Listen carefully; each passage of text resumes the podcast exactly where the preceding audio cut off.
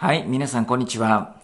もっていいこと、河合塾数学講師森本正秀です。えー今日はね、共通テスト後のね、勉強の仕方についてお話をしたいと思います。まずね、共通テストで燃え尽きちゃう人多いです。ね。あの、日本全国でこう、わーっと盛り上がるし、ニュースなんかでもね、もうすぐ共通テストです。なんて言ってるからね、すごく敏感になっちゃうし、えーめっちゃ緊張するからね、えーそこまでに張り詰めたものがある。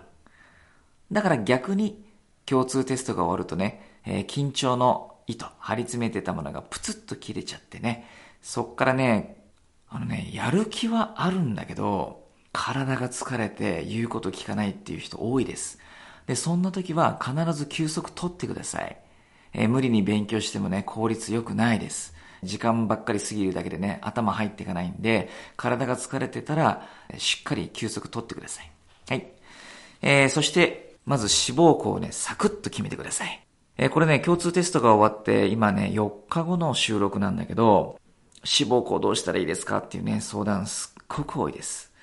で、悩んでる時ってね、結構勉強の切れ味悪いんだよね。うん。なかなか記憶も定着しなかったりします。だから、志望校もスパッと決めて、えー、よし、あとは志望校に向けて勉強するだけだっていう風にしてください。で、志望校の決め方はね、また別の処方箋でお話をしているんで、それを参考にしてください。はい。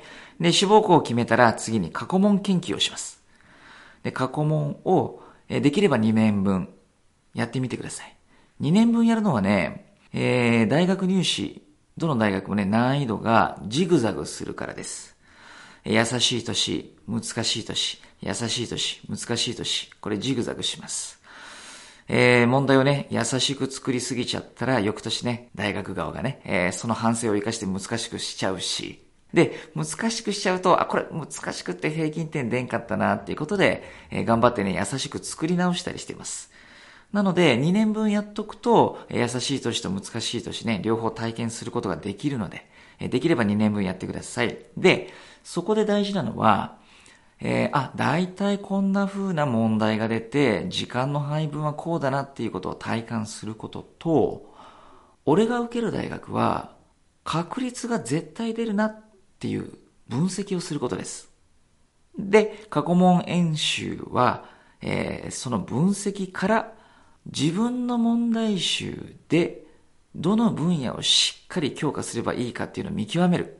これが大事です。重要分野の見極めが終わったら、自分がこれまで使ってきた問題集で、えー徹底的にその分野をやる。す、べ、てをまんべんなくやることはね、残り三十数日でね、なかなかできません。だけど、例えば確率と、えー微積だけとか、ここは絶対出るからとかね、いうのが分かっていれば対策できます。で、新しい問題集についてね、よくこの時期からね、新しい問題集を使うやつは失敗するぞっていうことをね、言う先生とかね、えーいらっしゃるんだけど、まあそれは半分は正しいです。えー半分は正しいですが、半分は間違ってます。例えばね、えー二次試験が数学しかいらない。ね、そんな子はね、さすがにこれまで使ってきた問題集の復習だけではね、飽きちゃいます。そういう時は新しい問題集をやってください。えそれにね、科目数が多かったりしたとしても、英数、理、理とかね、英数、えー国とか科目が多かったとしても、ものすごい重要な分野が分かりきってるんだったら、その分野だけ新しい問題集やってください。で、これみんなのいけない癖なんだけど、新しい問題集買うとね、もう全部全部それやろうとするんだけど、それ無理です。そういう使い方はね、特にこの時期は間違ってます。えーこの時期は特定の分野をしっかりやるっていうことが大事だから。まあ、大学によりきりだよ。まんべんなく出る大学はもうしょうがないです。新しい問題集買わずにやってほしいんだけど。えー傾向がはっきりしてる大学ね。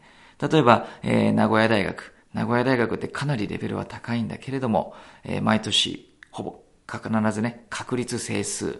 それから理系だったら空間の図形とかよく出てきます。まあ図形と方程式の存在条件とかもね、よく出てくるっていうことで。うん。重要度、それから品質度に応じた学習をしてください。それから、本番で自分が受ける大学のレベルよりも、やや難しいレベルの問題もね、えー、取り組むっていうことをやってください。これは、自分が受ける大学のレベルの問題しかやっていないと、本番で問題を難しく感じてしまう。えー、それを防ぐためです。だから回答を読んで理解するのがやっとであったとしても、難しめの問題も全体の1割から2割やっといてください。で、あと、学力の低下もね、気をつけてください。えー、次第入試なんかでね、えー、一つの大学が、えー、3日連続でね、A 日程、B 日程、M 日程とかね、えー、いうのを受けていくと、まあ、かなり疲れます。で、次第のね、入試受けてる時、その時にはね、学力はあんま上がらないんだよね。やっぱり復習とかしっかりするときに学力が上がるんだけど、まあ、えー、入試の問題っていうのはなかなか答えもないしね、えー、復習がしづらいです。